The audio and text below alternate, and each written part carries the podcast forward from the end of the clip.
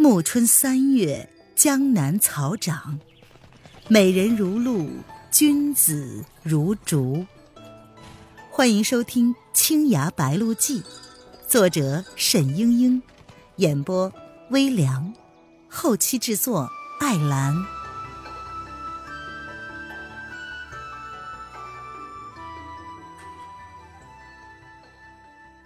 第二十九章。洞庭湖救人。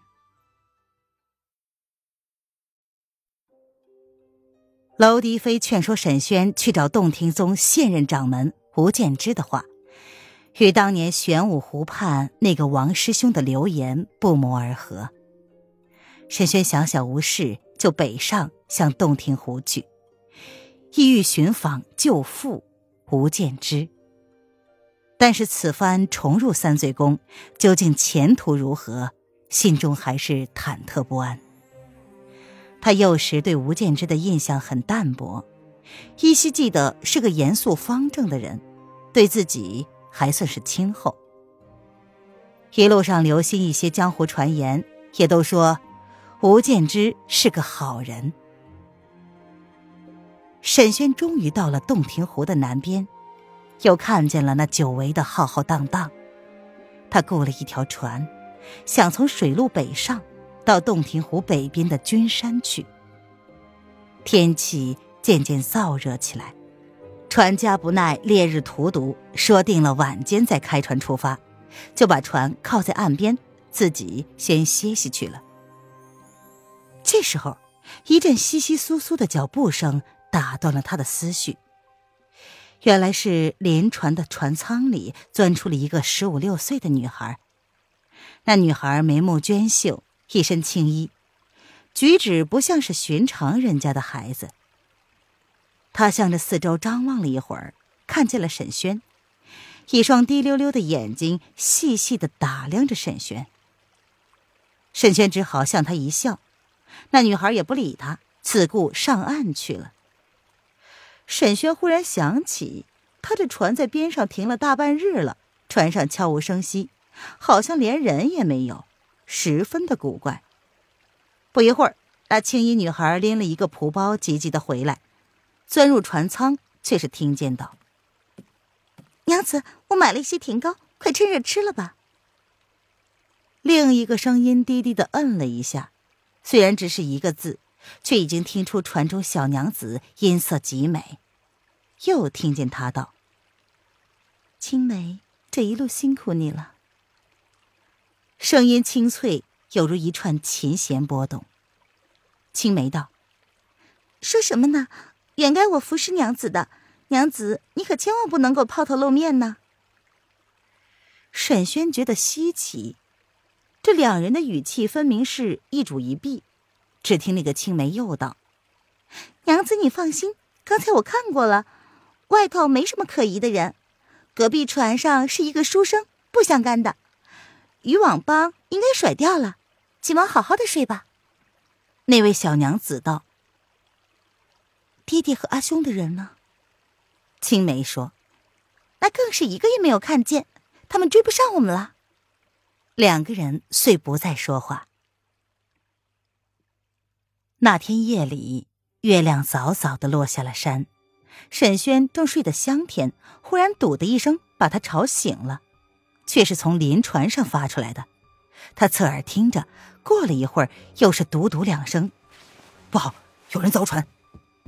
沈轩翻身起来，滑入水中，向临船潜游过去。果然看见一个黑影悬在船底下。沈轩虽然武技平平，水下的功夫却是极好。水下使不了剑，他抄起了一把匕首，悄无声息的飘到那个人的背后。那个人毫无知觉，沈轩对准他的后颈，将匕首插了进去，直穿脖颈。那个人低吼一声，就沉了下去。这时候，另一条黑影从沈轩的身后直扑过来，沈轩只做不知。待他双手要扼住自己咽喉的时候，反手一扎，匕首刺向了那个人的中胸，顿时又结果了一个。却见对方另一个人远远的逃走了。沈轩看见船底已经哗哗的漏水了，赶快爬上船去，冲进船舱内拉了一个人出来：“快走！”拉出来的是青衣女孩青梅，她哭喊着道：“坏蛋，我跟你拼了！”说着就朝沈轩的胸口撞了过来。沈轩急忙道：“船都快沉了，别闹了。”正甩不开青梅呢，却看见船已将入水，一个戴着面纱斗笠的黑衣女郎站在甲板上摇摇欲坠。那女郎呼道：“青梅，告诉父亲给我报仇！”旋即她跳到了水里。沈轩一怔，用力的一挥，把青梅抛到了自己的船上，赶快下水救人。好在他动作快，一会儿就把女郎接住了。刚浮出水。忽然见水面上一下子红光灼灼，灯火通明，十几只大大小小的渔船从四面八方围了过来，船上点着红纸灯笼，上书大大的“网”字，红光下立着一对一对渔人打扮的汉子，手持钢叉，杀气腾腾。最大的一只船上，一个光头赤脚、项带钢圈的家伙大声的喝道：“这是哪一路上的朋友来教我们渔网帮的大事儿？”先把旺儿留下来。沈轩见招来了这么些人，不免有些后悔，还不知道人家闹的是怎么回事呢，谁是谁非呀？自己就先伤了两条人命，看来不能善罢，这得道：无名之辈，说了你也不知道。不料那人听他如此说，反而以为是高人，一时竟然不敢造次，于是道。这妖女为祸一方，我渔网帮捉了他，意欲为民除害。你不要管闲事。你胡说八道！青梅尖叫着道。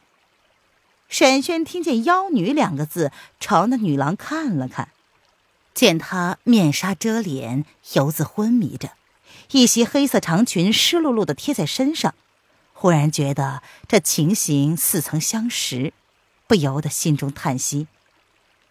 他扶起了女郎，往背心一拍，女郎就吐了一口水，醒了过来。沈轩把匕首抛给他，站起来对那头领道：“只要我在，不容你们伤害这两位娘子。”那十来艘渔船呼啦啦的围了上来，一个精壮的汉子跳到沈轩的面前，直接说：“领教。”沈轩见他鱼叉上套着七个金环。而一般的喽啰的鱼叉上只有一两个，料想是帮中的强手，只好小心行事。他抽出长剑，亮了一个“落霞孤鹜”的剑势，却是洞庭剑法的起示之一。那汉子愣了愣，哼了一声，横插而上。沈轩此时修习洞庭剑法已有十日，又得蒋云谦和王师兄的指点，对付一般的江湖汉子已然不在话下。可是，渔网帮虽然是一个草莽帮派，这汉子也并不是容易相遇之辈。拆了几招下来，沈轩渐落下风，但他心思机敏，已经看出对方其实并未胜过自己多少，只是好像对洞庭剑法很熟，一招一式都懂得如何拆解闪避。必定是因为这里离君山不远，洞庭剑法他们平日里见也见得多了。这样想着，沈轩脚下就轻快起来，手腕忽的一转，把汉子的鱼叉带得几乎脱手，七个金环叮了当啷的直响。那汉子一惊，这一招从未见过，原来却是天台宗的梦游剑法，其中一招水淡淡兮生烟。沈轩见状，索性用天台剑法与他打起来。那汉子的鱼叉究竟是太过直来直去。对着从未见过的灵巧诡异的剑术，显得是毫无办法。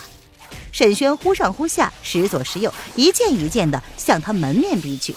那汉子退避不及，掉到了水里。沈轩轻轻一闪，送到船头，正要乘胜追击，青梅却是在后面大喊：“快来救我家娘子呀！”回头一看，两个打手已然上船，围住了乌衣女郎。那小娘子两手握着匕首，向来人砍去。青梅抱着一个人的腰，狠命的往后拽。以这两个女子的架势看来，竟似从来没有练过武技的。沈轩有点诧异，飞身过去，一脚把一个打手踢进了水里，又一剑砍倒了另外一个，拉过两个女孩来，打算带他们先走为上。只是四周被对方围得像铁桶一样，从哪里出去呢？您现在收听的是由微凉演播的《青崖白鹿记》，更多微凉免费小说尽在微凉微信公众号“微凉有爱”。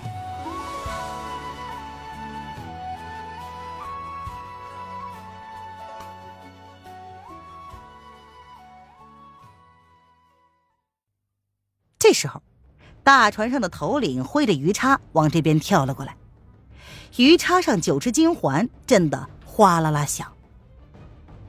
沈轩灵机一动，一手拎起一个女孩，猛一提气，竟冲着那头领飞了过去。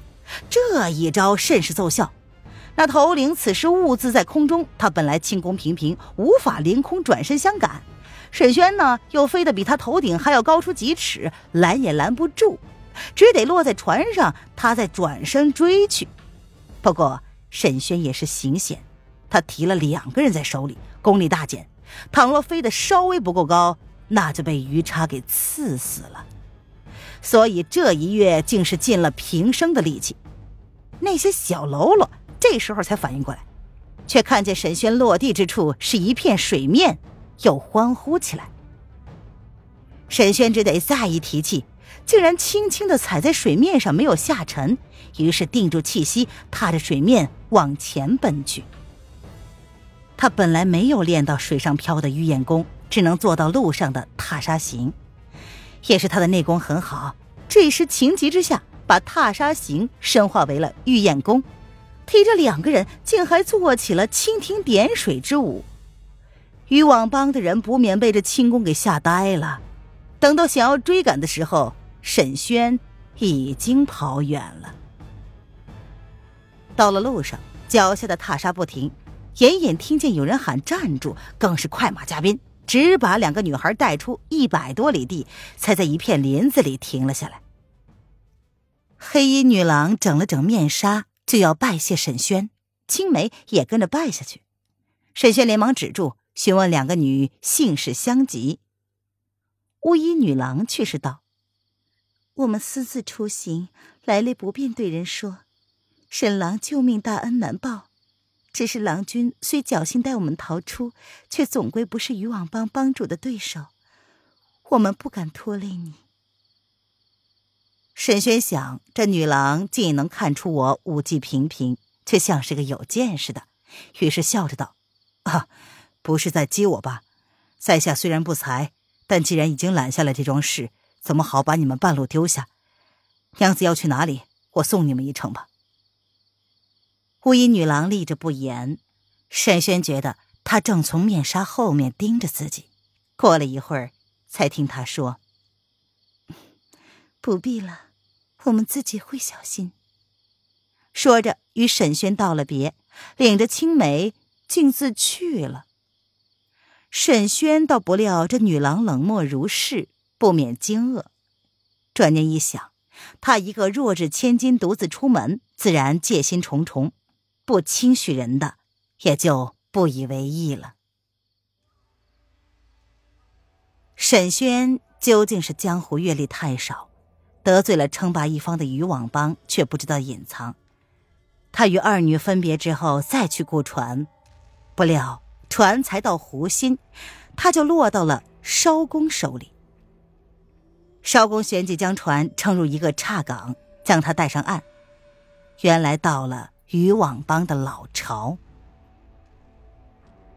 沈轩被套在一张渔网里去见帮主。渔网帮帮主胡正勇正懒洋洋的斜在藤椅之上，身边倒着一根九个金环的鱼叉。胡正勇头顶金光发亮，几乎盖过了脖子上的金项圈。沈轩四处望望，发现那两名女孩也被捉来了，附在了椅子上。只是那个乌衣女郎面纱还好好的罩着，想来未受多大的苦楚。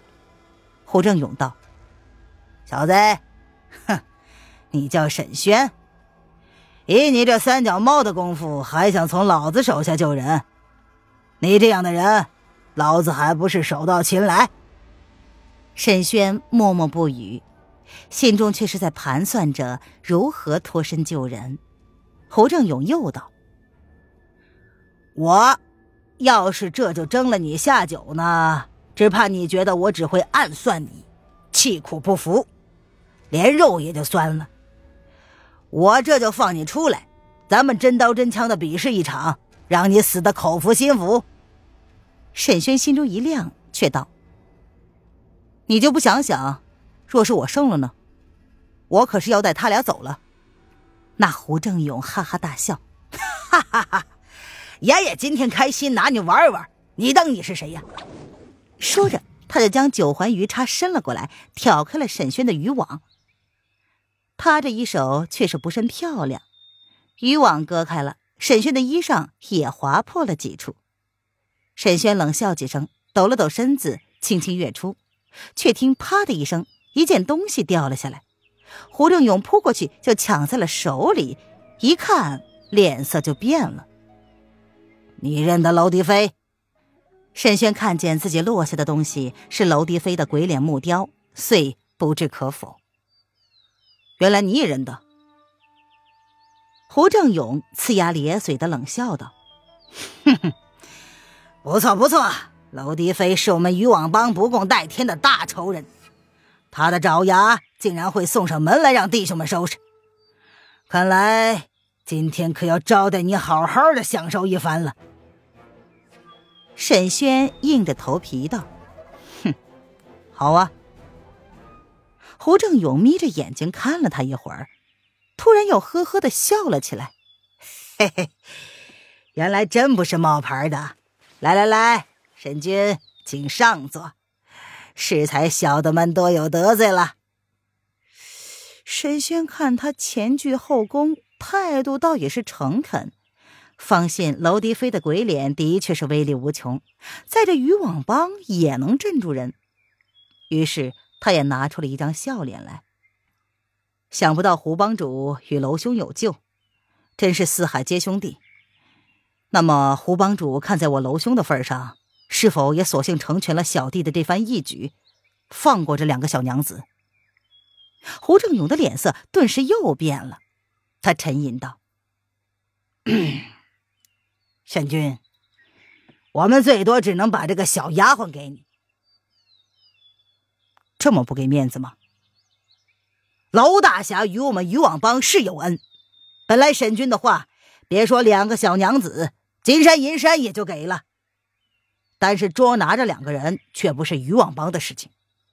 给画的人势力太大，我们办砸了吃罪不起。所以说嘛，这人是不能放的。就算是将来娄大侠怪罪，那也是没办法的事儿。谁让你们干的？胡正勇一声不吭。沈轩怒从心中起，刚刚变脸。忽然听乌衣女郎干咳了一声，不由得住手。胡正勇却是像没有看见似的，请阁下海涵。沈轩心想，昨日与拿七环鱼叉的汉子打，也只能略胜一筹；倘若与这胡正勇动手，胜算其实极少。胜不了他，仍然是徒然误事。反正他们既是受人之命，想来一时也不敢侵犯二女，还可再图后计。遂佯装镇定的说：“好吧，如此我也不管了，随你吧。不过，我要先问问他们俩几句话。”他也不管胡正勇答不答应，就走到巫衣女郎身边。那个女郎微微的叹息道：“离群孤羊。”永无出头之日。我命如此，郎君不必再问了。这只镯子留与郎君做纪念吧。说着，他褪下了一只赤玉手镯来塞到沈轩的手里。沈轩简直莫名其妙，他本来想探问二女的来历，再设法营救。不料巫医女郎说了这么些不着边际的话之后，就不再开口了。沈轩是个机敏人，料想他必有深意。当时藏好了镯子，别了胡正勇等人，自己出来了。亲爱的听众朋友，本集播讲完毕。感谢您的收听。